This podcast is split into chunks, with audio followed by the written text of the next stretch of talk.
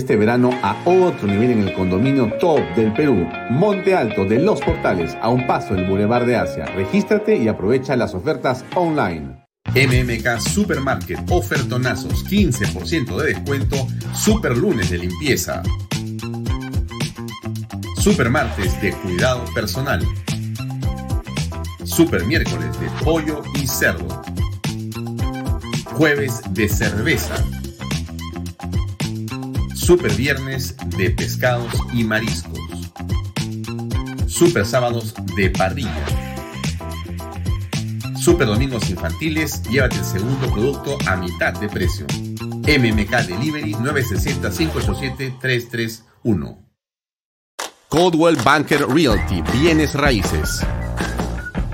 Coldwell Banker número uno hace 23 años en Estados Unidos. Vendemos tu casa hasta por 20% más que el promedio. Número uno en Florida con más de 12 billones en ventas. Número uno en Miami-Dade y Broward. Jimena Preye, 305-904-0631. Coldwell Banker Realty. Delo.pe. Somos especialistas en transporte de carga regular, transporte de concentrado de mineral. También transportamos material y residuos peligrosos. Y diseño y construcción. Ubícanos a través de nuestra web delo.pe. Hola amigos? ¿Cómo están? Muy buenas noches. Gracias por acompañarnos. Mi nombre es Alfonso Valle Herrera. Aquí estamos en Talks por Canal B, el canal del Bicentenario. Como le digo todas las noches, usted puede ver este programa a través de nuestras redes sociales, las de Alfonso Valle Herrera, y también lo puede hacer a través de las redes sociales de Canal B. O puede verla en la aplicación canalb.p, la puede descargar, es gratuita, y puede verlo en cualquier dispositivo digital, electrónico, o sea, una, un teléfono celular, o sea, cualquier otro eh, computador. También lo puede ver directamente a través de las redes sociales de Expreso, expreso.com, expreso.tv y los domingos se repite este programa, todo el audio completo de todos los programas de la semana a través de PBO Radio. Bien, eh, dicho esto, el programa de hoy va a ser un programa muy interesante, muy importante. Eh, gracias por, insisto, en acompañarnos como todas las noches. Eh, vamos a tener como invitado al señor José Luis Gil, que va a estar eh, con nosotros a las 7, más o menos, o 7 y cuarto. Él es un experto en inteligencia contra el terrorismo. Ha sido miembro del Grupo Especial de Inteligencia que trabajó intensamente en la captura de Abimel Guzmán es un experto en seguridad, es un consultor en conflictividad social y también es analista político y columnista en el diario Perú 21, justamente a propósito de una columna de él que tiene que ver con los pasaportes. Vamos a conversar con él el día de hoy in extenso. Y este, eh, digamos, programa promete ser muy interesante. Eh, José Luis Gil es un hombre meticuloso y ha eh, conseguido información valiosa que creo nadie tiene y que va a ser útil para que usted sepa qué está pasando en realidad. Los pasaportes eh, no son un favor que a uno le hace el Estado, es una obligación que tiene el Estado, es como que eh, las direcciones correspondientes no tengan para que a usted le puedan entregar un DNI eh, no es un favor, es una obligación del Estado proveerlo. También el tema del pasaporte, con mayor razón, más en épocas de pandemia. Pero ¿qué ha ocurrido? ¿Por qué es que en la actualidad se han suspendido las entregas de los mismos? ¿O qué está ocurriendo en esa entidad del Estado? De eso vamos a conversar en detalle con José Luis Gil dentro de unos minutos. Ahora, eh, antes de pasar a hablar de los temas del día de hoy, déjenme hacerles una pequeña, eh, em, digamos, introducción. Yo creo que usted sabe perfectamente que la posición que tiene este programa en relación a lo que pasa en el país es una posición ciertamente de una mirada bastante crítica al gobierno. Creo que las razones de la misma están expuestas a lo largo de todas las presentaciones que hemos venido haciendo y que seguiremos haciendo con la ayuda de Dios y por supuesto de usted. Pero, ¿por qué le digo esto? Porque la mirada crítica debe ser también una mirada lo más objetiva posible. Y esto lo señalo en virtud de diferentes cosas que están ocurriendo y que me parecen interesantes ponerlas en el contexto para que usted también las analice. Yo he ofrecido abrir siempre el programa con una buena noticia. Y entonces déjenme eh, interpretar algunas cosas que están pasando en el tema económico en el país para ver si usted también puede encontrar en ellas algunos vientos positivos, algún aliento dentro de la pesadumbre, de la desesperanza o de la preocupación extrema que mucha gente tiene en el país el día de hoy. Y, por eso, a continuación, déjenme compartir la siguiente eh, diapositiva, que me parece realmente importante. Miren, eh, déjenme agrandar un poquito mi pantalla para poder explicárselos con más detalle. Miren, esta es una diapositiva que yo he extraído del MEF, del Ministerio de Economía del Perú. Usted también la puede ver, pero el punto está en lo siguiente. ¿Qué cosa está graficando esto? Vamos a leerla brevemente y déjeme hacer una pequeña interpretación. Yo no soy economista, simplemente le estoy hablando esto como un comunicador. Hoy día hablé con tres economistas y a los tres les pregunté lo mismo que le voy a decir a usted y concluimos más o menos en lo mismo. Pero entonces voy con el, voy con el tema. Las cuentas fiscales se recuperaron ante el aumento de recaudación tributaria que llegó a 140 mil millones de soles, el nivel más alto en los últimos siete años. Es una cifra objetiva. Cualquiera que hubiera estado en el gobierno a esta altura tendría que decir más o menos lo mismo. Puede haber sido mucho más si hubiera habido más aliento, pero el hecho objetivo es que el número a que me refiero no es un número sino es una cifra, o sea, me refiero a que es un número exactamente sobre lo que está ocurriendo. Esos gráficos corresponden a la SUNAT, al Banco Central de Reserva y al INEI. Eh, alguien me dirá, cualquier cifra puede ser manipulada. Perfecto, pero vamos a pensar que es verdad, ¿correcto?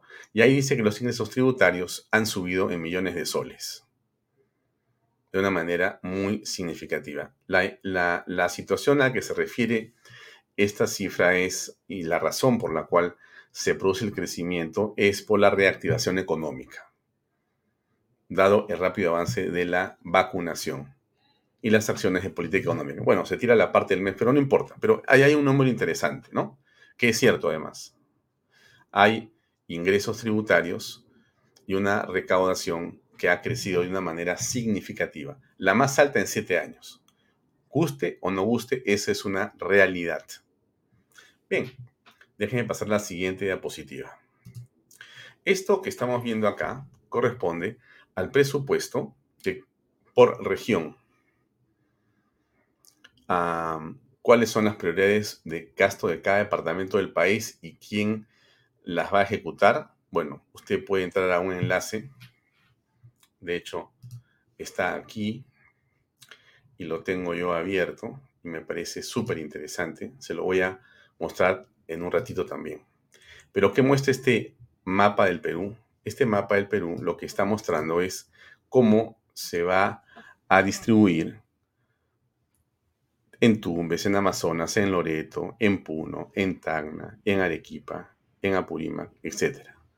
Región por región, usted tiene ahí la cantidad de millones de soles que el presupuesto va a entregarle, va a asignarle o va a gastarse en esos lugares en el Perú. Muy interesante, muy importante. Alguien dirá, ¿por qué hay una especie de adormecimiento en este momento de la oposición o de las voces que pedían con mucha insistencia la salida de Pedro Castillo? Hay muchas interpretaciones. Lo concreto es que a estas alturas del año comienzan a soltarse los presupuestos aprobados en diciembre del año pasado. Como usted sabe, lo hemos comentado acá, el año pasado, en diciembre, se aprobó la ley de presupuesto y llegamos a 190 y tantos mil millones de soles, casi 200 mil millones de soles de, presupuesto para todo este año 22.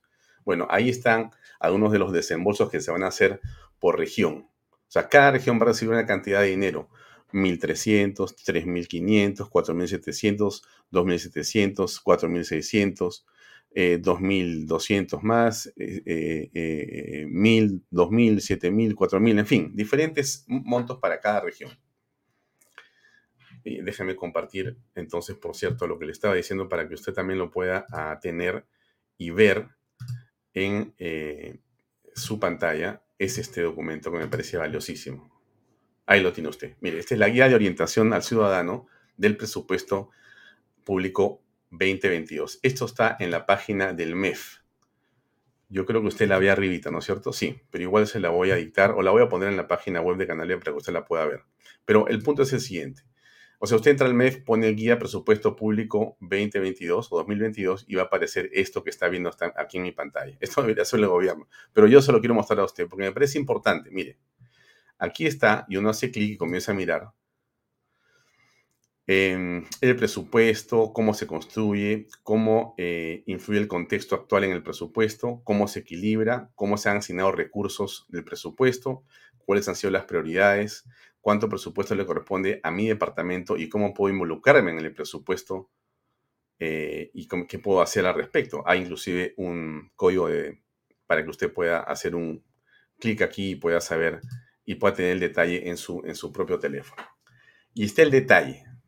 ¿Ya? Está el detalle. Muy, muy, muy detallado. Es una guía. Me sorprende porque es actual y porque tiene toda la información relacionada a lo que van a hacer. Acá está el monto que usted ve, 197 mil millones de soles presupuesto total año 2022. Los tipos de ingreso, los tipos de gasto, que son planillas, inversión, pago de servicios, deuda, otros gastos, etcétera. Tipos de ingreso a través de impuestos, endeudamiento, en fin, no quiero cansarlo ni aburrirle pero me parece a mí que es fundamental que los peruanos sepamos dónde está la plata. Porque finalmente, el que llega al poder, de alguna manera, o de muchas maneras, influye en lo que pasa con el dinero de todos los peruanos. Y aquí está porcentajes, eh, cuánto se asigna a educación, a salud, al IVA de la pobreza, al fortalecimiento de la competitividad agrícola, a la promoción del empleo, etc. Y están los detalles de los gastos. ¿Correcto? No voy a continuar ahí para no aburrirle con este tema. Quería que usted lo supiera. ¿Por qué? Porque hay otro tema que continúa aquí con mi eh, antiguo este, información. Entonces, usted tiene acá lo que va a pasar con las regiones. Me parece importante, ¿no? Saber cómo se va a gastar ese dinero. Y viene el punto que quiero compartir. El Ministerio de Economía y Finanzas en el primer trimestre del año 2022, donde estamos ahora, va a inyectar 18 mil millones de soles al Fondo de Estabilización Fiscal FEF, de la Reserva Secundaria de Liquidez RSL. Monto mayor ha registrado prepandemia, resultado de la reactivación económica y el repunte de los ingresos fiscales. Ustedes ven que teníamos una cantidad de dinero en millones de soles en el Fondo de Estabilización, producto de los ahorros. Es un fondo que por ley eh, el Perú tiene y guarda, es como un ahorro cuando hay una emergencia. No tenemos de dónde sacar eso. Para no imprimir billetes, pues se toma el ahorro. Y este es el ahorro. Este es eh, una cajita que tiene el Ministerio de Economía para cuando existe un cataclismo, una situación fuera de lo presupuestado grave, aguda, compleja, difícil, como ha sido el COVID el señor Vizcarra, con su ministra Tony Alba, eh, como ustedes saben, gastaron todo lo que había en el fondo. No dejaron sino 200 y pico millones. Bueno, el eh, gobierno actual lo que dice que va a hacer es poner 18 mil millones de soles en ese fondo. Volver a comenzar a llenar esa caja de ahorro que es indispensable para el país. Nosotros hemos criticado criticamos el gobierno de, Pedro Castillo y criticamos al señor Frank, pero también creemos que esta medida es una medida acertada, prudente, en la dirección correcta. No sabemos si esto ha sido obligado por la legislación, pero el hecho es de que se ha hecho. Y eso tiene un impacto en todas las cosas que podemos conversar, porque el país está reconstruyendo su estabilidad económica. Y colocar este dinero de 18 mil millones de soles en la cuenta del Fondo de Estabilización Fiscal, que es el ahorro para emergencias, es algo importante. ¿Por qué se ha producido esa posibilidad? Bueno, porque la minería, como usted recuerda, lo hemos conversado aquí con Carlos Álvarez hace unas horas, dos veces esta semana, o creo que la semana pasada y esta semana, la minería ha tenido una enorme cantidad de contribución. También se han pagado extraordinariamente impuestos de varias empresas, mineras también. No, todo ello, más la recaudación que ha aparecido por efectos de diferentes razones y factores, ha permitido que se pueda tener algo de dinero para guardar y poner ahí. Pero lo importante es que el gobierno lo está haciendo, o por lo menos ha dicho que lo va a hacer. No sé si lo va a cumplir. Tenemos también dudas, obviamente. No estamos diciendo que eh, Pedro Castillo ha cambiado. Estoy diciendo lo que leo aquí. Eso significa que ¿Podemos creer en esto? Bueno, está puesto acá. Y si creemos en algo de lo que el MEF hace, si quiere usted no cree en el ministro de Economía, no le crea a él, ni le crea a Castillo, pero sí créale al MEF, que es una institución con profesionales de enorme valía y que son personas, junto con el BCR y también con el INEI, que tienen personas valiosas que son, eh, bueno, eh, gente de primer, insisto, nivel y que está haciendo esta información y colocando estos cuadros para que la gente sepa qué está pasando con la economía nacional. Entonces, esto a mí me parece que pinta, que pinta de una manera interesante. Si usted eh, se pone a mirar el día de hoy algunos valores en la Bolsa de Valores de Lima, y le, le pido que lo haga si quiere, no, no voy a aburrirlo con números porque yo no soy un hombre de números, sino soy de cualquier otra cosa menos de eso. Pero si usted mira algunos valores de las principales empresas o grupos empresariales del Perú, en la bolsa de valores va a darse cuenta que en algunos casos, grupos tradicionales tienen un valor a la alza hace varios días, yo diría que semanas. O sea que vienen recuperando a valores inclusive antes del 28 de julio una expectativa positiva, expectativa positiva. ¿Eso quiere decir mucho o nada? No sé. Pero le cuento otro dato más, que me parece también importante reseñarlo. El día de hoy, como seguramente usted ya sabe, eh, el Jurado Nacional de Elecciones emitió un fallo en virtud del cual lo que señala es de que ellos están de acuerdo con lo que el Congreso ha estipulado como proyecto de manera que a través de un referéndum no se pueda cambiar la constitución. Esto se ha enviado al Ejecutivo y el presidente no ha observado la ley aún. Podría hacerlo y el Congreso podría, por insistencia, aprobarla. Pero ¿qué implica que el JN de Salas Arenas, de quien, por cierto, con el respeto que nos merece, pero también, como lo hemos dicho por opinión personal, nos tiene una tremenda, o le tenemos una tremenda ojeriza y desconfianza, eh, el jurado de elecciones ha emitido un eh, dictamen diciendo que también se suma al planteamiento o al razonamiento del Congreso de la República. De manera tal que lo que vamos a tener en los siguientes días seguramente va a ser la aprobación de esta ley, que lo que hace es decir, no por un referéndum se modifica la Constitución, sino solamente a través del Congreso de la República. De esa manera se blinda, se protege a la Carta Magna y también la estabilidad económica de todos nosotros en el Perú. Creo que estos elementos son importantes. No estamos frente a ninguna maravilla. Esto no es nada que sea sino una ligera luz en un túnel oscuro. Pero hay que aprender a encontrar las luces.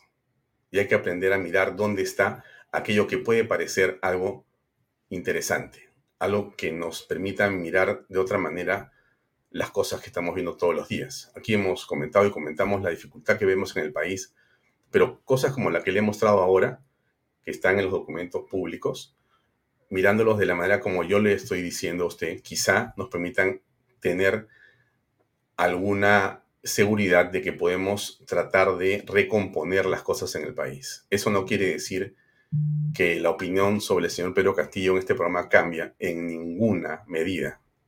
Es más, eh, les muestro un video último del presidente hoy en Colombia. A ver, ¿qué le parece a usted?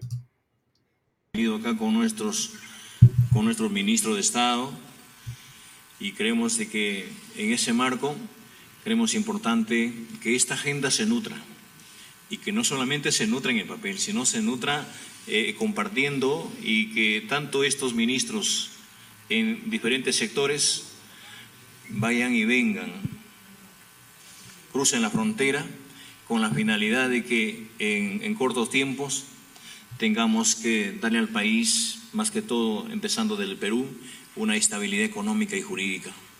Yo llamo desde este segundo, desde este gabinete binacional a los empresarios de Colombia, de América Latina y del mundo a acudir al país, a Perú, para invertir sin ningún temor.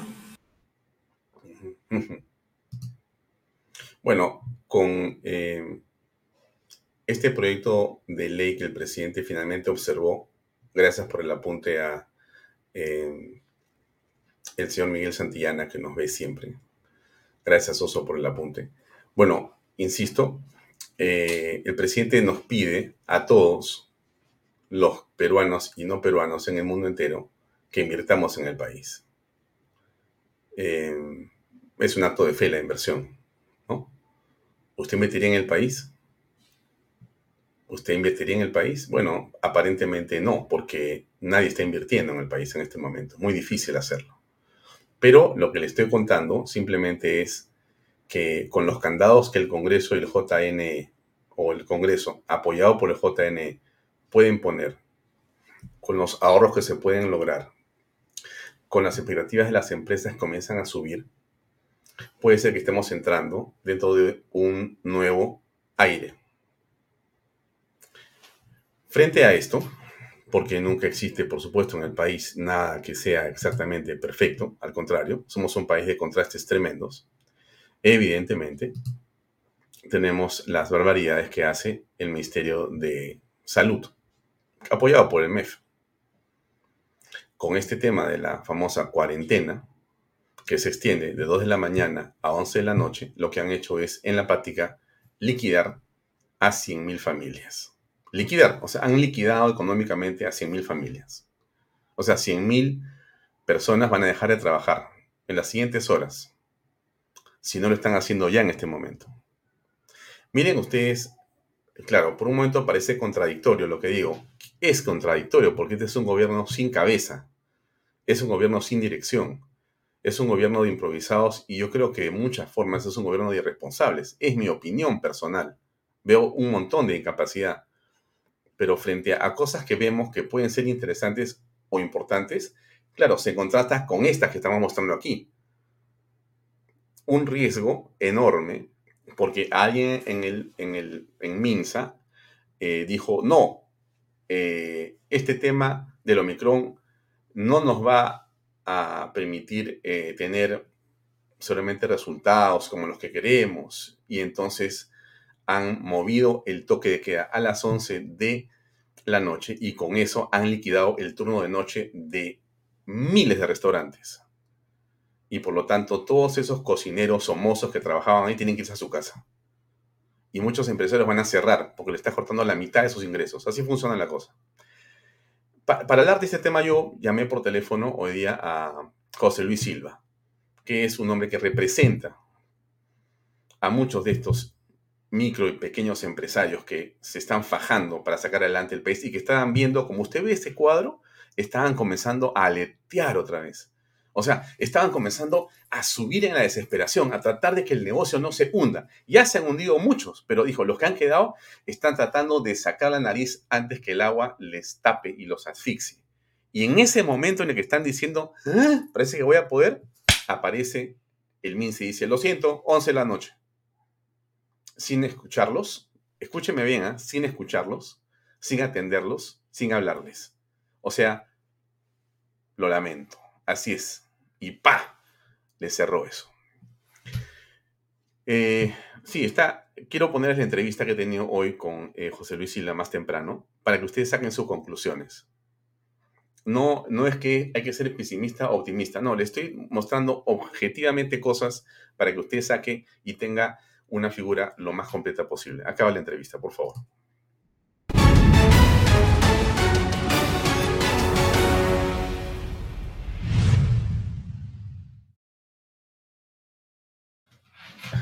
José Luis, el gobierno ha tomado decisiones que pueden traer o están trayendo, en principio, el riesgo enorme de la pérdida de empleos. Se habla de cerca de 100.000. ¿Nos puedes dar información al respecto?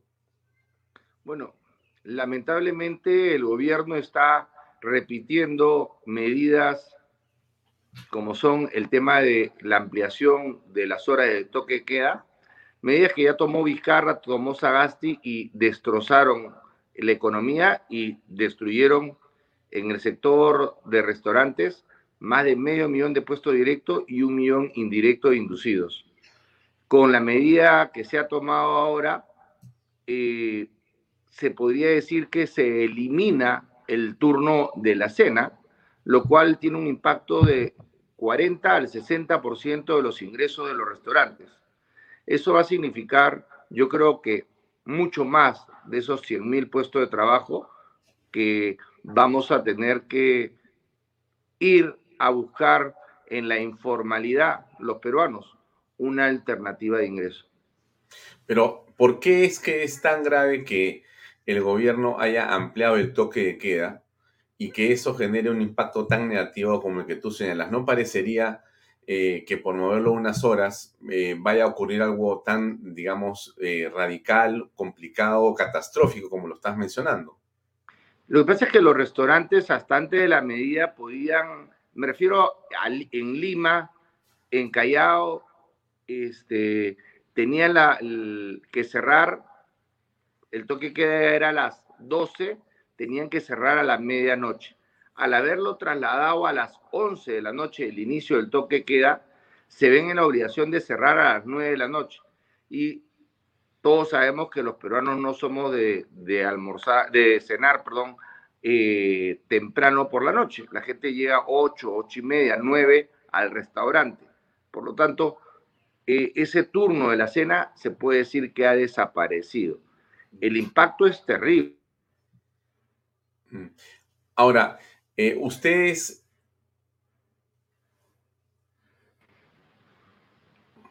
Ustedes como gremio han conversado con las autoridades porque existe eh, por parte de algunos especialistas el comentario en el sentido de que no iba a generar un impacto este cambio. Y déjame citar eh, a el señor eh, Adrián Armas, que es el gerente central de estudios económicos del Banco Central de Reserva del Perú, que ha dicho que las medidas de reducir los aforos y los cambios de horarios de movilización no tendría un mayor efecto en la economía. ¿Por qué dice este caballero? ¿Sabes tú? Yo creo que la opinión de Adrián Armas es de manera general, claro, el reducir aforos, el, el poner toque queda, no va a afectar de repente a la minería, que es el principal generador de ingresos para el país. Él lo ve de, de manera, repito, macro pero no ve el tema de micro. O sea, lamentablemente eh, eh, los, hay economistas macroeconómicos que, ven el, el, total y no ven línea por línea. En este caso, a la industria de restaurante, a la industria de restauración, lo está, la está destrozando. Y nuevamente, no es que sea una medida innovadora. Hay un estudio hecho por apoyo, ¿ya? que claramente dice que los toques de queda, no solamente en el Perú, sino a nivel regional, no han servido para nada. Nosotros, desde que empezó la cuarentena o desde que empezó la pandemia, le venimos pidiendo a los tres gobiernos que han pasado, ya, que nos muestren la información en la que se basan para tomar decisiones. No la tienen. Eh, de los tres gobiernos que han pasado, nos hemos reunido con, perdón, de los tres gobiernos que pasaron, nos hemos reunido con todos los ministros. Con este gobierno no nos hemos podido reunir, hemos pedido reuniones, el ministro de Comercio Exterior ha dicho que va a estar de viaje, el ministro de la Producción aún no responde, el ministro de Salud tampoco, la Premier tampoco. Ya lo he dicho, creo que solamente si nos ponemos a bloquear carreteras o a quemar infraestructura pública y privada, nos van a atender. Y eso no es algo que se permita en un país civilizado. Ya. Eh, el sector al que tú te refieres, el gremio eh, que tú representas o en el que estás inmerso, ¿qué dimensión tiene? ¿Cuántas empresas son? ¿Cuántos empleados en general tiene a su disposición o está generando? Antes del coronavirus, eran más de 200 mil los restaurantes, ya eh, como consecuencia de las malas decisiones de Vizcarra, Sagasti, se perdieron o se cerraron, quebraron 100 mil restaurantes, se perdió medio millón de puestos de trabajo directos, se perdió de manera indirecta e inducida un millón de puestos de trabajo. Hoy en los restaurantes debe haber aproximadamente un millón de personas que trabajan directamente eh, y está en riesgo los puestos de este millón de personas. Mm. Pero esto esta, esta, digamos, este, extensión del toque de queda de 12 a 11, esta supresión del horario. De 2 de la mañana a 11. De 2 de la mañana a 11, esta supresión del horario este, de cena, lo que está eh, produciendo el efecto concreto es casi la pérdida de empleo inmediato de 100 mil personas, ¿eso es? Hay 100 mil familias que van a dejar de ganar mientras dure esa situación y posiblemente no se recuperen. Yo creo que mucho más de 100 mil personas, este, Alfonso, porque eh, es bien simple. Si tú atiendes este, en el almuerzo y la cena y tienes 10 personas que trabajan en tu local y te dicen, no, ahora solamente vas a atender el almuerzo, ya no vas a poder darle trabajo a 10 personas. Se te está reduciendo a la mitad tus ingresos. ¿Cómo vas a pagar una planilla con 10 personas en tu restaurante, un restaurante pequeño? Entonces, eh, el efecto va a ser mucho más y lamentablemente eh, el gobierno no se da cuenta de lo que está haciendo. Eh, hay un cuadro que apareció hace unas horas en el diario del Comercio. Bueno, en realidad es una página que es la que se refiere a este tema. La pongo yo en pantalla para compartir y muestra el cuadro del PIB del rubro eh, restaurantes, y retail y centros de recreación. Y ahí se ve cómo cayó dramáticamente cuando la pandemia en el año 20 está de manera más intensa y fuerte y cómo ha ido tratando de recuperarse, ¿no? Con caídas también que tienen que ver con las restricciones de la segunda ola. Muy bien, estamos más o menos en el mes de, bueno, noviembre, diciembre, no tenemos más datos, más data, sino hasta acá, según este cuadro y estaba tratando de, el PBI del rubro restaurantes estaba subiendo junto con la movilidad. Entonces, esto es, este, esta recuperación paulatina de la actividad económica es la que está en riesgo en este momento. Definitivamente, y no solamente en el restaurante, sino en, el, en la economía o en el comercio en general. El, lo que hay que tener claro es que la excusa que da el gobierno para meternos a todos dentro de nuestra casa es para evitar el contagio. Pero la gente que sabe, no la gente del Ministerio de Salud, este, dice, si queremos evitar el contagio, lo que hay que hacer es que la gente tenga más tiempo de poder movilizarse y no reducirle el tiempo, porque mm, menos tiempo, más gente en un momento dado en la calle. Lo que está haciendo con esta norma el gobierno es promover el contagio, no evitarlo y vamos a ver que eh, nuevamente se va a dar que el PBI del sector se cae y que miles de familias peruanas se quedan sin empleo. Ya, ahora parece, eh, digamos, contraproducente, por decirlo de alguna manera, eh, una alerta como la que tú estás comentando, este artículo mismo del diario El Comercio, el estudio que hace apoyo, todas estas digamos, evidencias frente a un hecho como este y que el gobierno, cuyo interés debería estar en que la economía se sostenga y se reactive, no haga caso a un tema como este, o sea, que no sea sensible a una demanda como la que ustedes están planteando. ¿Por qué se está produciendo esto? ¿Porque no hay conversación con el Estado? Bueno, creo que lamentablemente el gobierno no está interesado en escuchar a, nadie. El gobierno tiene un objetivo que sabe solamente ellos cuál es. Nosotros creemos que lo que hay es un desgobierno que está tomando medidas sin ningún criterio y vamos a, lamentablemente pagar las consecuencias del error que se cometió. Eh, ¿Ustedes han intentado hablar con Pedro Franque? Es, este, es uno de los ministros que también se está buscando conversar y hasta ahora no nos, no nos responden el Congreso de la República eh, no encuentra, eh, no hay eco ahí hay a una demanda como esta, un reclamo como este? Es que estas son medidas de tipo ejecutiva. El Congreso este, no, puede intervenir. En la labor de este representación, José Luis. ¿Perdón? En, la labor de representación, no en la labor de legislación, sino en la labor de representación, el Congreso no puede tomar a través de la Comisión de Economía, a través de algún congresista, que entienda esto pueda respaldarlos y hacer una causa común para llegar hacia el Ejecutivo, a los elementos de Estado del rubro y decirles, oye, acá hay una, atiendan a esto, si, si le hacen caso a los, eh, eh, digamos, las comunidades de Chumbivilcas, si le hacen caso a diferentes, digamos, organizaciones eh, sociales, ustedes no me parece que son ni pocos ni pequeños tienen un impacto importantísimo en la economía nacional y en las familias de esa gente que trabaja en los, en los restaurantes y afines. Entonces, no son poca cosa, son muy importantes. Bueno, este, esta importancia, este sector, que es dinámico además y, y notable, no tiene cómo llegar a través de nadie hacia la autoridad. La autoridad no escucha o no quiere escuchar.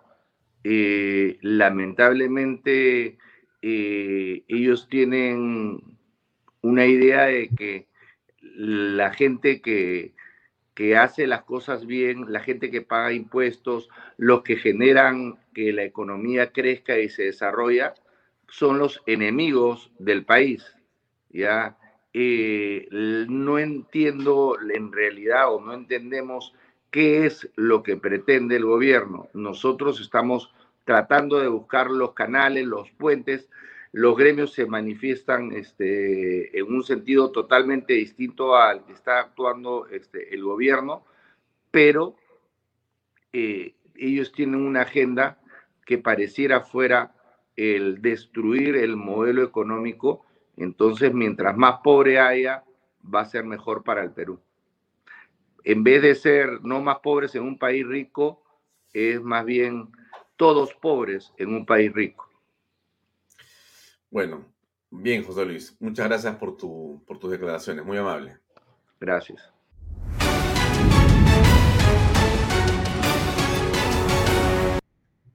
Bien, era José Luis Silva Martinot y nos ha dado una radiografía bastante dura, pero es la fotografía del momento, del sector donde él se eh, desenvuelve y al que él representa. La gravedad de la situación es que una decisión como la que ha tomado el MINSA tiene un efecto contraproducente y enormemente perjudicial para decenas de miles de familias en este momento que están quedando sin empleo. Esa reactivación está siendo cortada por el gobierno. Así es. Bien, sigamos eh, en el programa. El periódico Perú 21 ha hecho un informe muy importante en relación al presidente Pedro Castillo y lo han encontrado falseando el registro de visitas de palacio. Aunque parezca increíble, Pedro Castillo recibe a sus aliados falseando ese registro las reuniones que tiene el presidente no aparecen registradas a su nombre. le, repito esto, las reuniones no aparecen registradas a su nombre, sino con el de un funcionario de segundo nivel. El director de la DINI, de la Dirección Nacional de Inteligencia, también entra a Palacio como particular. Esto es una nota de Oscar Quispe, de Perú 21, que dice lo siguiente, déjeme leer un poquito para darle a usted la información. Cuando todos pensábamos que la transparencia se iba a instalar en el gobierno después de la calle o del escándalo de la calle Zarrate en Breña, la realidad viene siendo otra. El presidente Pedro Castillo mantiene una agenda paralela de actividades que se llevan en total secreto en Palacio de Gobierno. La noche del martes 11 de enero, una extraña reunión se realizó en la sede del Ejecutivo. Dos asistentes a tan inesperado cónclave ingresaron a la casa de Pizarro alrededor de las siete y media de la noche para una reunión de trabajo, entre comillas, particular, entre comillas, con el subsecretario general de la presidencia. Sin embargo, pese a que se trató de ocultar su real presentación o representación, Perú 21 constató que Mary Coila Ramírez, exsecretaria de la organización del Movadef, repito, Mary Coila Ramírez, exsecretaria de organización del Movadef, organismo de fachada de Sendero Luminoso, ingresó a las 7.29 pm y se retiró a las 10 y media de Palacio. Esto es lo que dice la información de Perú 21 del día de hoy. Según la base de datos, el empleado visitado fue el subsecretario Beder Camacho Gadea, pero lo realmente alarmante es que la reunión fue con el presidente Pedro Castillo. Bajo la misma modalidad, también concurrieron ocho personajes más, algunos de ellos del FENATEP, el sindicato que antes se llamaba CONADE SUTE, vinculado completamente a Sendero Luminoso. Esto es en lo que está eh, el presidente de la República. Parece eh, extraño o parece jalado de los pelos, pero eh, en realidad no nos queda claro cuál es en realidad la, la posición de Palacio frente a todo esto. Me parece inconcebible tener a un presidente que se esconde y que lleva personas que tienen esos, digamos, antecedentes a Palacio de Gobierno a reunirse con él. La pregunta es, ¿para qué exactamente? ¿Para qué? Bueno, esto es lo que está ocurriendo en el país en este momento. Esta es la situación de, digamos, preocupación. Frente a esto, ¿no? Es curioso. Yo les estoy hablando sobre el tema de la economía al principio y algunos datos que podrían hacernos pensar que hay algún resplandor, ¿no es cierto? Eh, bueno, por cierto, eh, es difícil de que le creamos al presidente de la República. Nosotros lo hemos dicho aquí eh, varias veces. Em, vamos a decirle al señor José Luis que entre. Eh, le hemos, lo hemos dicho eh, en varias oportunidades aquí. Nosotros no le creemos al presidente de la República todavía, quizá en algún momento, pero en principio nos, nos cuesta mucho trabajo eh, pensar que dice la verdad. Ahí les dejo el tema para la reflexión. Está en Perú 21 el día de hoy, entren al portal, lean la noticia, es la que yo les he leído, pero es tremendo. Nos miente a todos en la cara pelada. Muy bien. Eh, vamos a hablar de los pasaportes, porque ya está con nosotros nuestro invitado que está aquí, José Luis Gil. ¿Qué está ocurriendo con los pasaportes? Muy bien. A ver, ya le conté quién es José Luis Gil, para los que no estuvieron al principio. Es un experto en inteligencia contra el terrorismo, es un experto en seguridad ciudadana, es un consultor en conflictividad social, analista político y es también columnista de Perú 21. Justamente he escrito una columna el día de hoy, 13 de enero del 2022, que se llama Sin pasaportes no hay paraíso. Y déjenme leerles el primer párrafo de, la, columna y después lo entrevistamos al señor José Luis Gil para que usted entienda la dimensión del problema que puede ser de, digamos, consecuencias imprevisibles a estas alturas. Pero déjenme leer el enfoque del problema y vamos con el autor que es José Luis Gil, que está conectado con nosotros. ¿Qué cosa dice José Luis Gil en su columna de hoy? Ah, ¿eh? En las últimas semanas, los locales de la Superintendencia de Migraciones del Ministerio del Interior se han visto barrotadas de personas haciendo largas colas y reclamos, asediadas por tramitadores, debido a la suspensión inesperada de las citas a nivel nacional para la adquisición y entrega de pasaportes electrónicos. En la actualidad, para muchos, este trámite es solo el primer paso para un éxodo previsible a causa de las graves circunstancias políticas que vive el país. Los ciudadanos sienten ya peligrar su libertad de tránsito en este largo camino en búsqueda de un futuro mejor que aquí ya no encuentran. Bueno, ¿cuál es la verdadera razón de esto, de no encontrar citas? Vamos a preguntarle a José Luis Gil que está con nosotros acá. ¿Cómo está José Luis? Buenas noches. Buenas noches, Alfonso. Eh, muchas gracias por la invitación y atento, como siempre, a tus preguntas. Bueno, a ver, tu artículo menciona a algunas personas y una serie de hechos que me parecen importantes que tú nos los puedas contextualizar, pero eh, quiero señalar que, eh, a ver, em, luego que Estados Unidos aprobó la vacunación de extranjeros en su país, se disparó el número de solicitantes de citas en línea. Por lo anterior, eh, pero por lo que la anterior superintendenta de migraciones, Rosana del Águila, ojo el nombre, la anterior superintendenta, Roxana del Águila, ya no está, la anterior superintendenta Roxana del Águila, determinó atención 24 por 7 en Breña y en el aeropuerto Jorge Chávez, ¿no es cierto? O sea, obviamente esta señora, Roxana dijo, tenemos que salir adelante porque la cosa se ha complicado, incrementándose a 300 citas diarias, casi 5.000 por día, de 300 a 5.000 por día que se atendían gracias al abastecimiento planificado que existía. Hasta ahí, digamos, había atención, pero estaba la cosa andando. Sin embargo, sin motivo alguno, Pedro Castillo, inducido por el ex ministro del Interior, Juan Carrasco, no tuvo mejor idea que relevar sorpresivamente a la señora Roxana del Águila, la anterior superintendente, ¿no es cierto?, con una trayectoria exitosa en septiembre del año pasado por un personaje distinto. La señora se llama Marta Cecilia Silvestre cuyo primer acto de gestión ha sido quitar las paredes a los 38 hizo antisoborno de seguridad de la información y gestión de calidad, entre otros. Luego despidió a la mayoría de profesionales de alto perfil de la gestión del águila. Muy bien, hasta ahí me quedo. Ahora cuéntame, por favor, ¿qué cosa está pasando en realidad?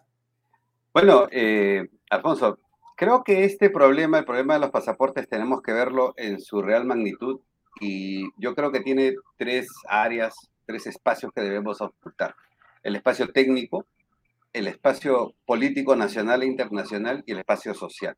Quiero comenzar por el espacio técnico porque, fíjate, este, la pandemia trajo eh, muchos movimientos, eh, muchos trastornos en, todos, en todas las administraciones, eh, de, no solamente del Perú, sino de otras partes del mundo.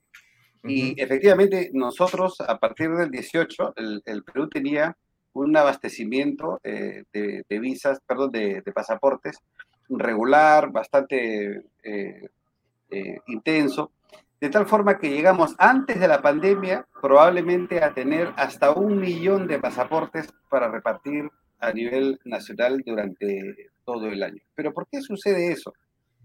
Sucede por una razón importantísima que aquí quisiera que nuestro público tome mucha atención. Fíjense, ¿recuerdas que Europa eh, nos eliminó la visa Schengen? Ya no necesitábamos visa Schengen para entrar a Europa.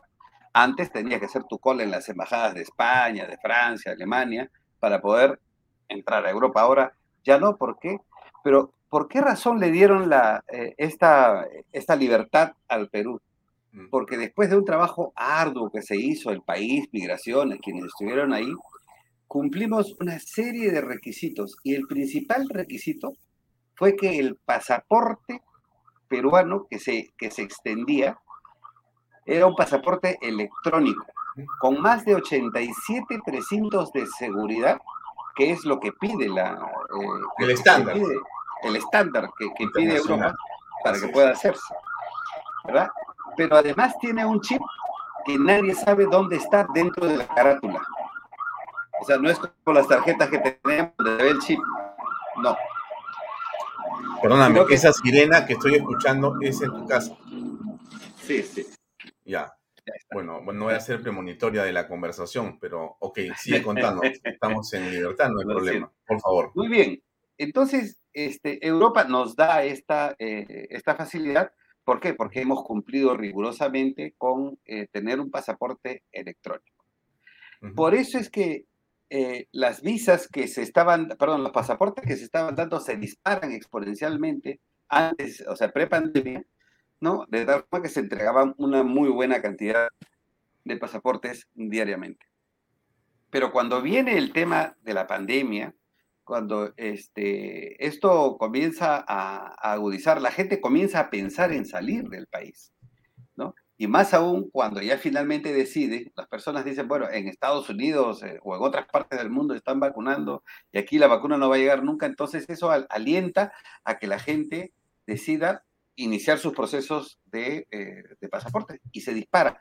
De 300 o 400 pasaportes diarios que se entregaban a nivel nacional a 5.000 pasaportes diarios. Entonces, eh, este crecimiento hace que estratégicamente pues, la, funcionaria eh, Roxana del Águila mire hacia adelante y diga, bueno, si estamos gastando 5.000 pasaportes diarios, necesitamos estoquearnos de tal forma que para enero del 2022, este, eh, si iniciamos el proceso en septiembre, agosto del 2021, terminaremos en diciembre y ya en enero y febrero recibimos el nuevo lote de 700.000 este, pasaportes más con la finalidad pues, de cumplir con el requerimiento de la, de, la, de la ciudadanía. Es más, ella es la que implanta la atención 24/7.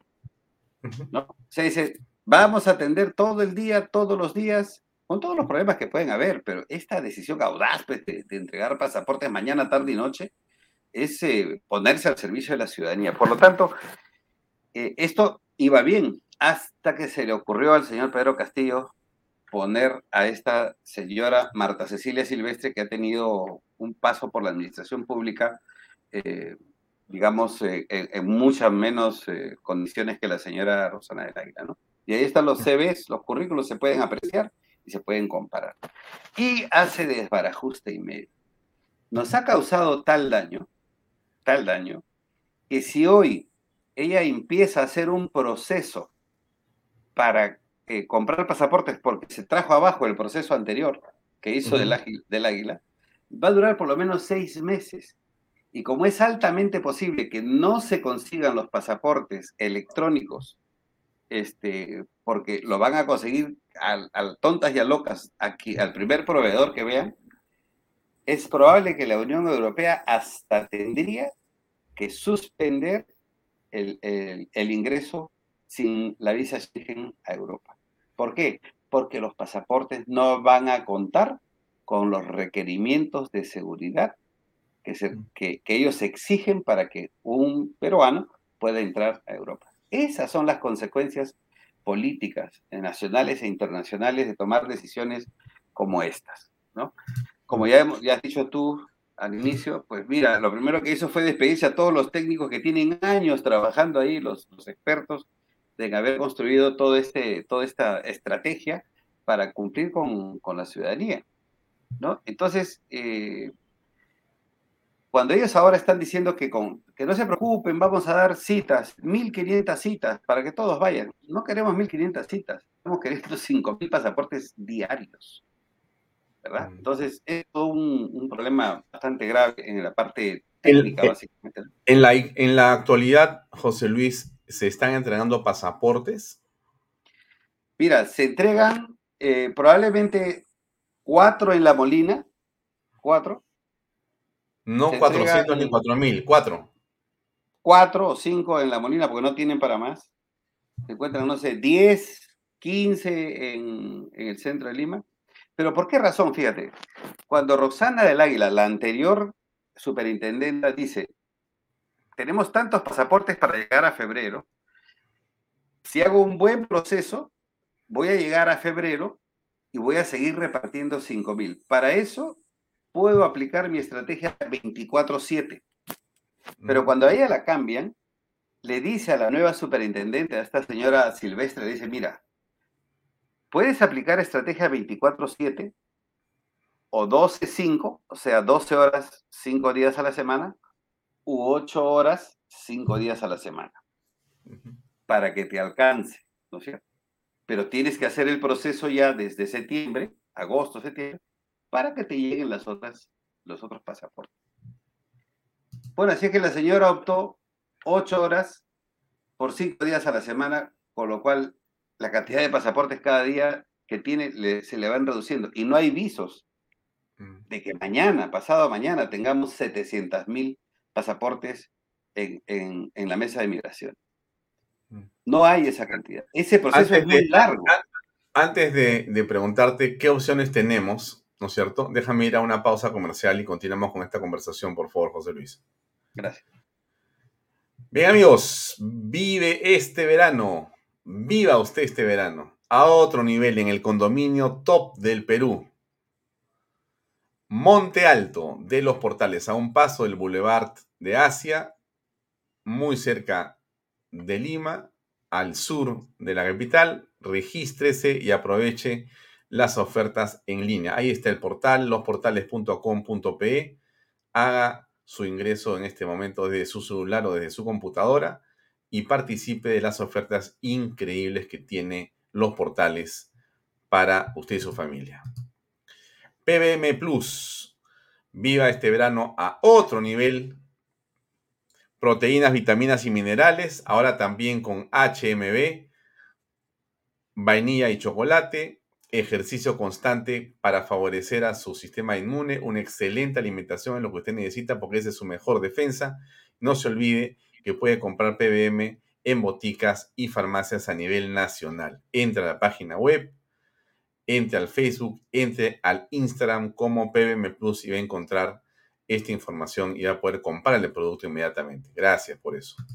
Bien, nos estabas diciendo y yo te preguntaba qué opciones tenemos frente a lo que tú estás diciendo, porque mucha gente tiene o un pasaporte que va, vence dentro de unos, no sé, ocho meses o nueve meses o dentro de un año y dice, ¿cómo hago? Porque tú estás diciendo que el panorama es bastante complicado. O hay gente que se le venció ya el pasaporte y dice, bueno, también cómo voy a hacer. No es posible que el Estado te diga, lo siento, no puedes salir, tienes problemas de carácter, vamos a ver, educativo, académico, tienes que viajar por una beca, tienes que bajar a estudiar a los Estados Unidos o viajar a una parte del mundo Argentina o donde sea que tengas que viajar, donde se necesite pasaporte, tienes que viajar por un tema de salud, ver a un familiar o como fuere que sea, tienes un tema de carácter comercial o empresarial y tienes por último las ganas de irte, porque ya no quieres estar en el Perú, porque estás hasta acá. No puedes. Así es. Sí, a ver, este ingreso irresponsable y abrupto de esta señora Silvestre de Migraciones entre la Constitución y nuestros derechos, ¿no es cierto? Hace que ella decida quién puede tener pasaporte y quién no puede tener pasaporte. Pero tú estás, estás seguro de lo que estás diciendo, José Luis, me parece inverosímil. A ver, ¿qué está diciendo la señora? No se preocupen, que hay 1500 citas, por si acaso, vamos a dar 1500 citas. Y si tú lees eh, lo que han publicado, dice, si tú tienes que viajar al extranjero, eres estudiante, no te preocupes, cumple con, si has cumplido con las normas de la entidad que te va a llevar al extranjero, llámanos, ¿no es cierto? Y nosotros te vamos a devolver la llamada.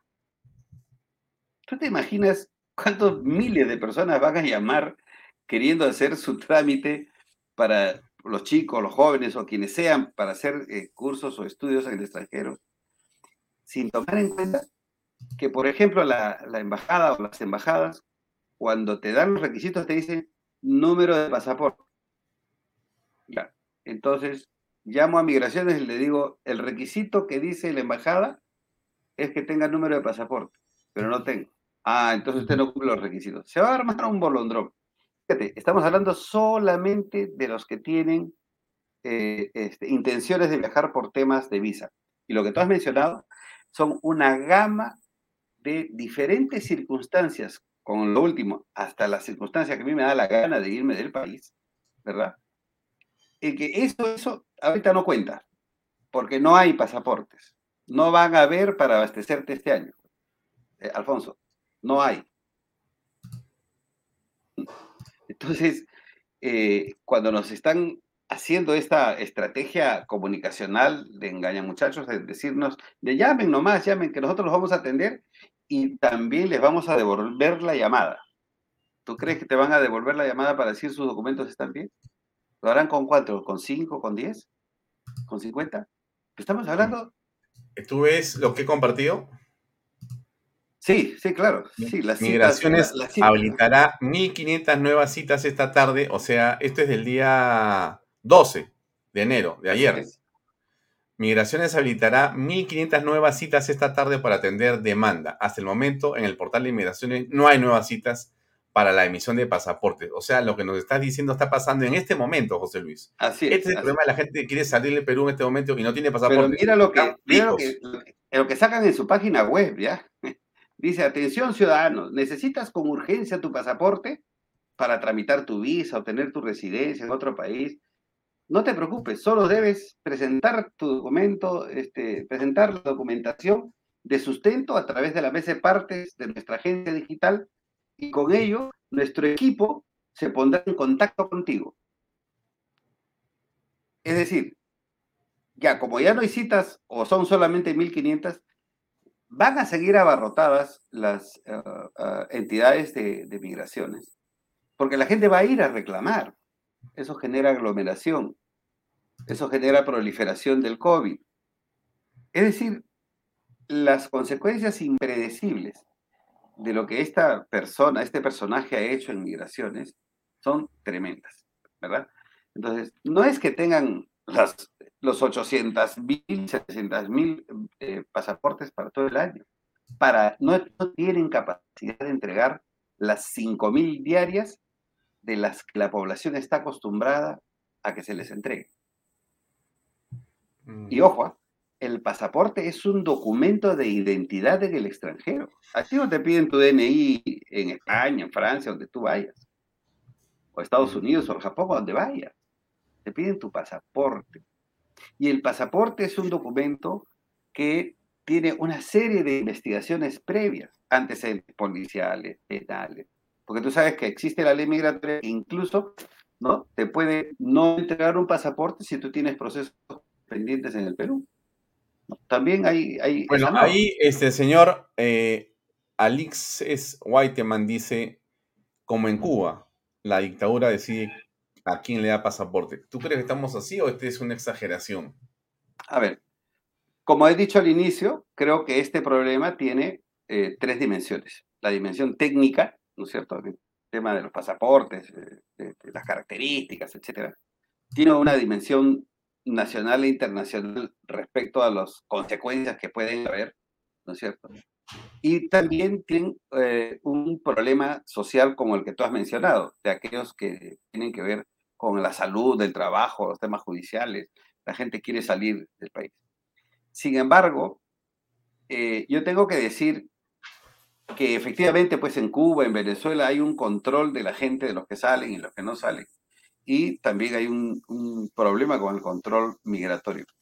Pero ellos lo hacen en cumplimiento de, digamos, de los propios leninistas que hablaban del encuadramiento de la población.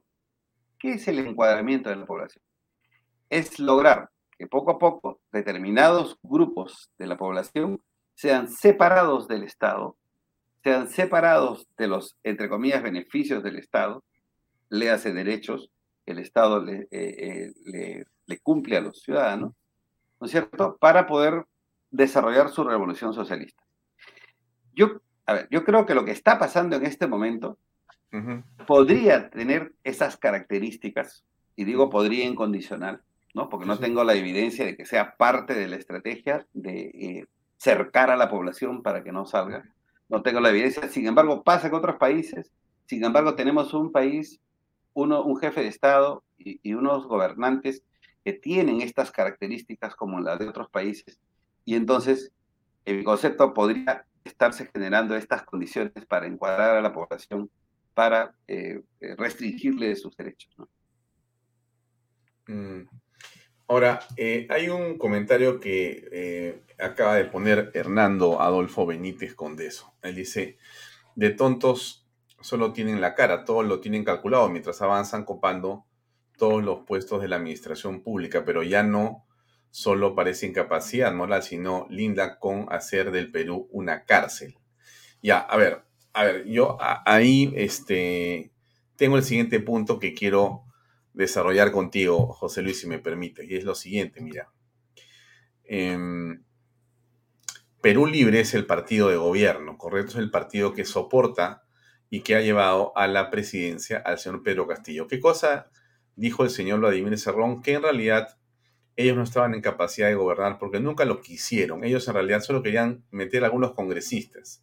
Y Castillo era el candidato presidencial para simplemente cumplir, para poder simplemente este, tener una fórmula presidencial, ya sin ser inclusive, que era inicialmente el candidato presidencial, vicepresidente, pero ya por el juicio tuvo que salir. Entonces, regresamos al punto siguiente. El señor Cerrón reorganiza el partido ahora mismo. Y el señor Cerrón lo que está haciendo, y también creo que Pedro Castillo y los demás miembros del partido Perú Libre, o los que están cerca a Perú Libre, o que quieren a Perú Libre, o que se benefician de Perú Libre, es que el partido gobierne, que el partido crezca, que el partido realmente sea lo fundamental. Pero, ¿con qué dinero? Y lo van a hacer, lo están haciendo con el dinero de todos los peruanos. Es decir, lo que están haciendo ellos es a los partidarios, los están metiendo al Estado y los acomodan en puestos. Entonces, en la práctica, el partido lo pagamos todos nosotros con los impuestos, porque ellos lo han incorporado a la planilla estatal el que se porta bien en el partido mantiene el puesto de trabajo, el que no queda fuera. Entonces, en la práctica, tienen un partido pagado por nosotros. A ver, ¿tú crees eso o yo estoy alucinando? No, a ver, este tiene asidero. Y vayamos hacia atrás. Vayamos hacia atrás. La mayor parte de gobernadores regionales, alcaldes, regidores, eh, eh, alcaldes provinciales y distritales capturados, procesados o condenados por, por, por corrupción son de izquierda. Tú lo veías a Goyo Santos en viajes extraños a Tumbes, a Piura, ahí donde había gobernadores que estaban, este, eh, gobernadores regionales que estaban, que eran de izquierda. Se dice, ¿no es cierto?, de que pues estos habrían proporcionado este, los dineros. Claro, ya la estrategia no era la estrategia del MRTA, ¿no? De robarle al rico, de asaltar al rico para dárselo al pobre. O sea, la, visión de Robin Hood cambió por meterle las manos a los bolsillos del Estado. ¿No es cierto? No me cabe ninguna duda que este sí sería un ejercicio, incluso, entre comillas, este, legítimo para ellos, ¿no es cierto?, de infestar el Estado de gente de su partido, y por eso todos están armando partido, ¿no? Están Sendero Luminoso a través de, Pedro Castillo, este, todos arman su partido, porque es la forma en la que van a eh, recabarían el dinero que necesitan para los siguientes procesos. ¿Es una estrategia? Sí, es una estrategia. Ya, ahora, ¿cómo nos libramos de esa estrategia? Mira, ayer estuvo en el programa Reflexiones con Pepe Pardo, que es, de 8 a 9 de la noche todos los miércoles. Estuvo invitado Lucas Gersi. Lucas Gersi y María Cecilia Villegas, ¿ya? Ahora. Pero María Cecilia Villegas dijo una cosa al final del programa muy importante. No la he reseñado, mañana la voy a reseñar porque no tuve tiempo de tomar ese, ese clip, ese, ese byte, ese segmento de su declaración. Pero ella dijo más o menos lo siguiente, ¿no? Mira, este, estamos esperando a un líder. Estamos esperando a alguien que nos convenza por su carisma, por su inteligencia, por su don de palabra, por su honestidad, por su simpatía, por su empatía, por lo que tú quieras. Estás esperando al líder gremial, al líder eh, civil, al líder de la política nuevo, al hombre joven que va a salir y nos va a levantar a todos en el ánimo y que va a lograr, digamos, eh, encabezar la lucha de la oposición para sacar a los comunistas del gobierno. Eso dijo ella, ¿no? Estamos esperando eso y eso, dijo, es un error. Lo peor que podemos hacer es esperar que eso ocurra, porque eso no va a ocurrir. La única manera que tenemos de salir es si cada uno de nosotros hace su papel. Cada uno de nosotros se comporta en esta situación y en esta coyuntura a la altura del desafío que tenemos como país. Cada uno. O sea, esta no es una lucha de sentarnos a esperar que venga alguien a arreglar el problema que tenemos. Este es un tema que se resuelve a través de cada peruano. ¿Cómo? Bueno, actuando en las redes sociales, participando, compartiendo programas como este, dándole like, comentando, hablando en otros foros, combatiendo con ideas, sacando a la luz a los progresistas, a los caviares, a los ultraizquierdistas, a los comunistas, poniendo en evidencia su incapacidad y su espíritu corrupto.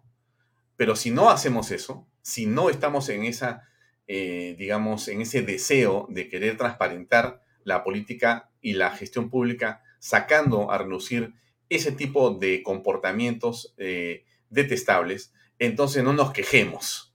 O sea, al final es responsabilidad de cada uno. ¿Qué piensa José Luis Gil? Bueno, totalmente de acuerdo con María Cecilia Villegas, eh, con algunos detalles que quisiera comentar. Claro. En principio, este, yo sí creo eh, de que no va a llegar un líder mañana, pasado mañana, porque los líderes ya, si ya están ahí, hace rato hacen ebullición. ¿no? Entonces, los que han hecho ebullición no son líderes, son dirigentes, son jefes, son algo, pero no son líderes. Pero en segundo lugar, eh, yo sí creo que no debe haber una actividad eh, de pasividad individual, sino de una rica actividad organizacional. Necesitamos que la gente se organice. Mira, métete al partido que quieras, al movimiento que más te guste, a, cualquiera, no hay problema. Pero necesitamos una derecha, primero, organizada, que, tenga el espíritu de organizarse, porque después de organizarse se puede generar la unidad que no significa fusión. Porque hay gente que no quiere fusionarse con un partido y con otro. Bueno, no importa. No te fusiones, pero participa en la unidad. O sea, primero es organizarse, luego es la unidad y después viene la estrategia a nivel nacional. Acá hay dos entes claros que van a sacar a Pedro Castillo de este gobierno. Una acción conjunta entre el gobierno y los ciudadanos. Los ciudadanos pueden hacer una acción histórica independiente poderosa, poderosa, si están organizados, si tienen unidad, aunque no tengan líder, fíjate, aunque no tengan líder. Ya, de acuerdo, pero ¿cómo, cómo es que eso se come? ¿Cómo, cómo ejecutas esa, eso que me estás contando? Porque suena muy bien eh, un frente democrático popular, ¿no? Como dice César Nureña. Me parece estupendo, César, tu idea. Bacán. Ya, bueno, ¿cómo lo implementamos? ¿Por dónde comenzamos? De repente, lo, primero es que... Canal B. De repente comenzamos por Canal B. Claro, a ver, existen muchos colectivos que la gente no los visualiza o los que eh, los eh, políticos, los que están mirando siempre hacia arriba, no están mirando que hay un un movimiento muy dinámico de, de, colectivos. Mira, yo he dado conferencias para no menos de 30 colectivos, de grupos de gente que quieren organizarse, que quieren que alguien les diga por dónde vamos. Para mí la primera tarea es decirle cuál es el fenómeno, cuál es el problema, y esa es mi, tarea, tú sabes, hacer docencia sobre qué es lo que está pasando.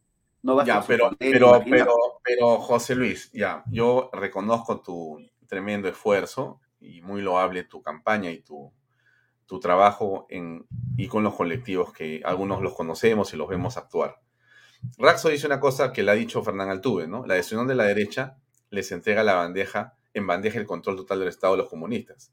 Fernán lo ha repetido 200 veces en todos los programas donde ha estado, lo ha vuelto a decir, lo sigue diciendo, y es, no existe capacidad para poder unirse, para poder dejar, para poder dar. Todos quieren ser. O sea, bacán, nos unimos, pero yo soy, ¿ah? Ah, sí, nos sí, unimos, claro. nos unimos José Luis, pero ya sabes que yo soy el candidato. Sí. José Luis dice, nos unimos con José Luis, pero José Luis dice, él es el candidato. Pucha, compadre, entonces, entonces, nos unimos con una condición simple, que soy yo. Si no soy yo, no es nadie. Eso no puede ser. O sea, No puede ser. estamos frente a una situación frente a la, eh, eh, eh, con la cual, este, como estamos viendo, va a pasar lo mismo que pasó donde terminó ganando Pedro Castillo.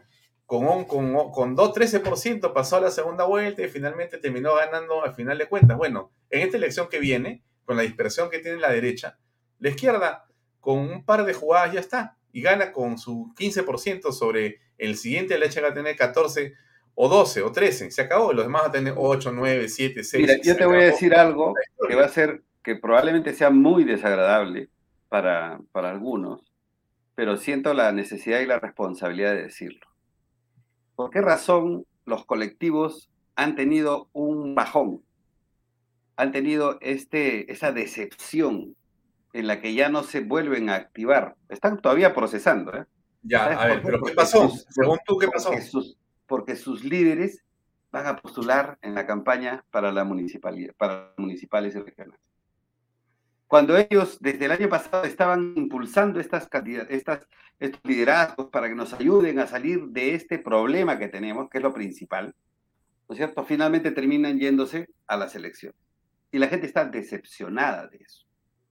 Es por eso que yo, desde mucho antes, te lo digo con honestidad, yo he dicho en todos los medios, José Luis Gil no va a postular a nada. Porque mi labor ahora es docente, como muchos de nosotros estamos haciendo labor docente. ¿Verdad? Porque la población está decepcionada de eso y les va a pasar. Van a volverse a organizar, pero ya no les van a creer a estos, a los personajes que les estaban brindando su apoyo para luchar contra, contra el comunismo y ahora terminan pidiéndole los votos para irse a una alcaldía o a una, eh, o a una región. Eso es muy lamentable, yo también me siento decepcionado de eso. Eh, pero a pesar de todo, no tenemos otra alternativa que seguir luchando, que seguir politizando, que seguir hablando con la gente, que seguir organizándose en medio de ¿Qué te esta- parece lo que dice voz, voz de mi tierra? ¿Qué te parece lo que dice voz de mi tierra? Las elecciones son el peor distractor para la vacancia. Totalmente de acuerdo, totalmente de acuerdo. ¿Por qué? Porque te distraes, mira, in- inclusive yo hablo, hablo de lo mío, disculpa que sea, no soy egoísta, sino que no quiero No, compararme no, con nadie. cuéntalo a partir de tu experiencia, bacán. co- compararme con nadie. Pero yo decía, si yo me lanzo a una candidatura ahora, como en otras oportunidades me he lanzado, voy a estar distraído en qué debo decir y qué no debo decir. ¿Cuál es, eh, cómo debo vestirme y cómo debo hablar para que el partido no se vaya a molestar. Entonces, te distraes, efectivamente, vos de, vos de mi tierra, te distraes.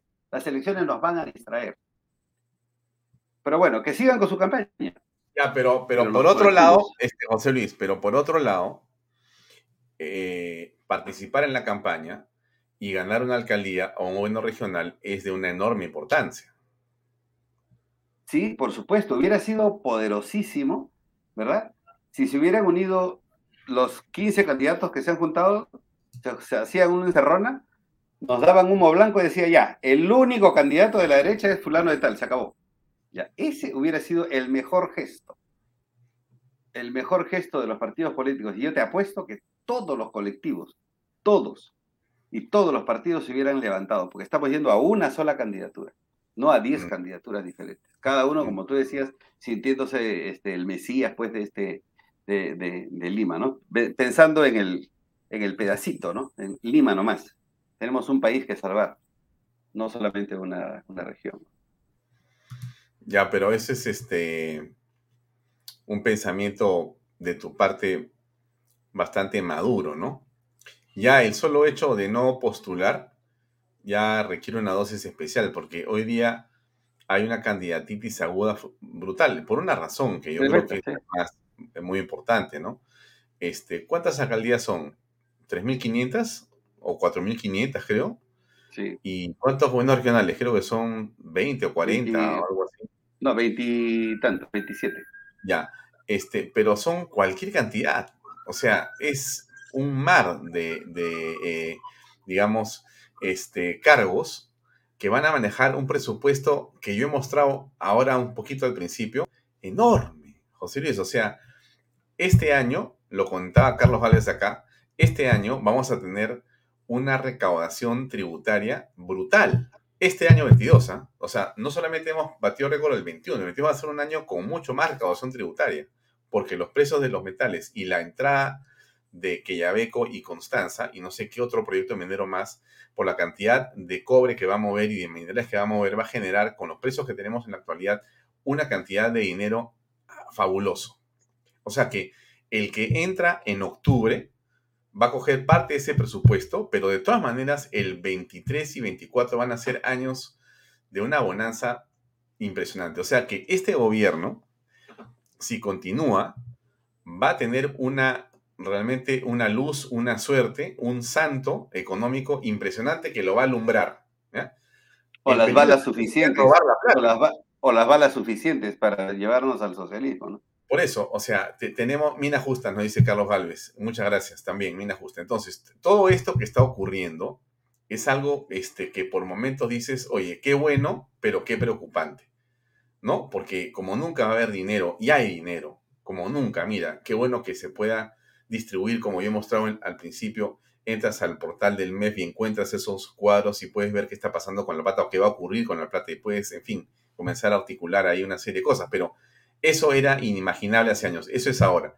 Pero se necesita gestión responsable, este, especializada, etc. Y eso es lo que no hay. Y los partidos están hasta las patas, porque los que habían están muertos y los nuevos están pues este, medio congelados porque solamente viven de la plata que les dé el gobierno para poder financiarse. Porque la empresa privada no puede participar porque la mete empresa. Si tú, empresario, quieres colaborar, voy a regalar mil polos, ya estás condenado a muerte. Solamente personas naturales hasta cierta cantidad de dinero. Las reformas famosas que hizo este Lagarto, ¿no? Pero bueno, entonces, ¿qué cosa hacemos? Este, tú no vas a ser candidato, yo no voy a ser candidato. Definitivamente. en Canal B, yo creo que desde Canal B se puede hacer un montón de cosas. Yo creo que ese es el camino. Lo que tenemos que lograr, lo que tenemos que lograr es volver a insistir. Señores demócratas, este, libertarios, de derecha, como quieran llamar, júntense los líderes y los jefes. Serán 20. Enciérrense una noche y dennos humo blanco al, eh, al alba para decir, tenemos un solo candidato y va a ver, van a ver cómo la ciudadanía va a decir, ahora sí, estamos yendo hacia el, eh, la caída de este gobierno filoterrorista de Sendero Luminoso y la caída de este, de este gobierno, definitivamente. Claro, ya, ahora, este, a ver, la gente tiene que hacer su trabajo también, pues, porque no pueden chantarle a los políticos y candidatos todo, como si fueran los partidos los culpables, los políticos los culpables. La gente tiene que aprender a votar y tiene que hacer activismo para que los que no entienden lo que está pasando lo entiendan. Porque este es un asunto un poco de desprevenidos en algún momento, la gente se confunde, no sabe qué está pasando, o y de gente que dice, ah, me da lo mismo, ¿no es cierto? Y con cualquiera igual el Perú va a estar eh, eh, de la misma manera. No es igual, miren, lo que hablábamos hoy día con varias personas, ¿no? Si el gobierno hubiera hecho bien las cosas entre julio y diciembre, no tendríamos el superávit que estamos hablando ahora. Las expectativas serían espectaculares, no para crecer 1 o 2%, sino para crecer 6 o 7 u 8% o quién sabe más. O sea, estaríamos enchufados en una reactivación, José Luis, a tal velocidad que faltaría tiempo a la gente para trabajar. Te lo digo, el peruano es como tú sabes perfectamente, por favor, estamos hablando entre pero, pero nada puedes hacer con, la línea de flotación que nos ha puesto este Pedro Castillo de, la, de lo mediocre hacia abajo, porque está claro que la excelencia no es lo suyo. La excelencia educativa nos ha demostrado que no es lo suyo. La excelencia en Petroperú no es lo suyo. La excelencia en migraciones no es lo suyo. No es lo suyo la excelencia. Por lo tanto, gobierna de mediocres hacia abajo. Y lo estamos viendo en casi la mayoría de los ministerios, la gente que han puesto. Sí, como Carlos, Carlos dice, si hay tanta plata, recordemos, en arca abierta el justo peca, y estos son Alibaba, mucho más de 40 ladrones. Imagínate con este toda esa plata, esta cantidad de mediocres funcionales dominando el Estado peruano. Esto va a ser un desastre. y por eso es, que la derecha tiene que unirse. Por eso que tiene que haber un solo candidato, por eso que los colectivos están esperando, y estamos esperando, digo yo, porque me uno a los colectivos. a. Gracias, este, José Bahía nos está viendo. Un saludo. Espero tenerte pronto en el programa, estimado. Este es un magnífico espacio. Hagamos lo necesario para fortalecer esta iniciativa. Yo creo que este es un camino.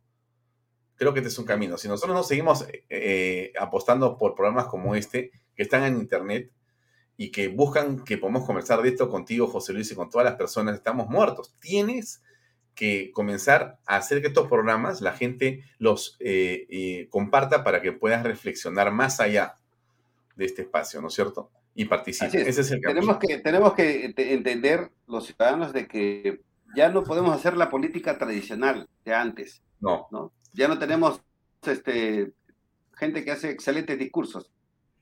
Ya no sirve. Ahora necesitamos este tipo de programas. Necesitamos conectarnos para poder tomar contacto directo con una realidad que a veces no conocemos. Déjame poner eh, un minuto de publicidad o unos segundos y regresamos con la parte final, amigos. Bien, eso es. Ustedes están viendo eh, los terrenos exclusivos. Acá estamos. Vive este verano a otro nivel en el condominio top del Perú, Monte Alto de los Portales, a un paso del Boulevard de Asia regístrate y aprovecha las ofertas en línea. Ahí está la página web losportales.com.p. Ingrese ahora, señora, señor, no pierda la oportunidad y participe de ofertas increíbles. Lo siguiente importante es PBM. Así es.